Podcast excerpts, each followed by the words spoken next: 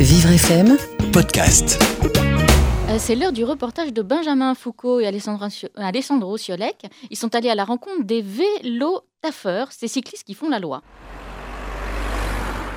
Aujourd'hui, le vélo a la côte bien montante, mais plus de vélos veut aussi dire plus de trafic et donc plus d'infractions sur la route, que ce soit pour les vélos ou les voitures. Au total, dans l'agglomération, c'est plus de 840 000 usagers qui se servent de leurs deux roues tous les jours. Et les chiffres ne risquent pas de baisser quand on voit les programmes électoraux des candidats au municipal de Paris.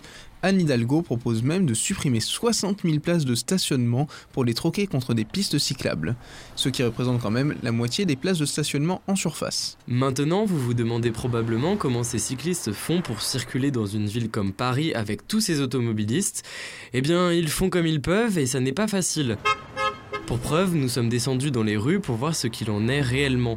Nous nous sommes arrêtés aux abords d'un carrefour du nord de Paris et il faut dire que les incivilités fusent à la minute. Entre deux feux grillés, motos à contresens sur une piste cyclable, voitures sans clignotant et les cyclistes qui ne respectent pas eux-mêmes le code de la route, le trajet s'apparentait presque à un film d'action. Nous nous sommes ensuite intéressés aux premiers concernés, les cyclistes. Entre deux coups de pédale, certains se sont arrêtés pour nous répondre. C'est dangereux au niveau des, des portes, quand il y a des entrées-sorties de périph, surtout. Et dans les rues, dans les petites rues en fait aussi. Tout le monde, il faut être vigilant à tout. C'est pas que les automobiles, c'est tout le monde. Les trottinettes, euh, les vélos, les, les piétons et euh, les véhicules aussi. Mais c'est vrai qu'il pourrait mettre des feux prioritairement pour les vélos pour euh, symboliser si on peut passer, va passer. euh, voilà. Mais le gros danger, c'est sur les voitures qui tournent à droite, qui mettent pas le clignotant, et c'est là le plus gros danger, à mon sens. Oui, c'est très dangereux parce que la personne qui conduit son taxi ou son bus ne fait pas du tout attention au vélo. Ils ne font pas attention, ils ne suivent pas les règles. Tout le monde a son avis sur la question des vélos à Paris, mais tout le monde s'accorde sur un point, la ville n'est pas du tout adaptée aux vélos et peut largement mieux faire, mais il faut aussi rester vigilant et respecter le code de la route.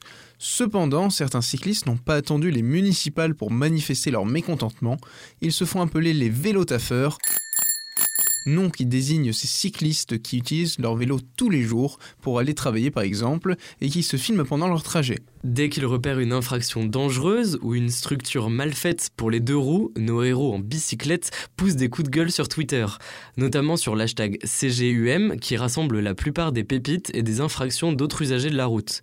On peut y voir des tweets démontrant le réel danger des voitures pour le vélo, mais on peut également repérer les coups de gueule, disons, un peu moins pertinents. Comme par exemple ce vélotaffeur qui nous dit Avant c'était les voitures qui se garaient sur le trottoir, aujourd'hui ce sont les panneaux publicitaires qui occupent le trottoir et mon champ de vision. Emoji en colère. Autre exemple plus sérieux cette fois-ci, quoique, puisque dans sa biographie on peut lire Justicier Bobo en colère contre les méchants automobilistes, propose des stickers à coller sur les voitures en infraction.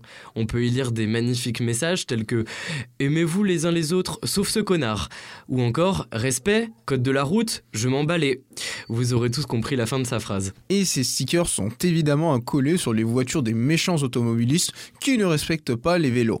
En tout cas, si le vélo vous tente, vous pourrez profiter de près de 1000 km de pistes cyclables à Paris. Un reportage d'Alessandro Ciolec et Benjamin Foucault retrouvé en podcast sur vivrefm.com.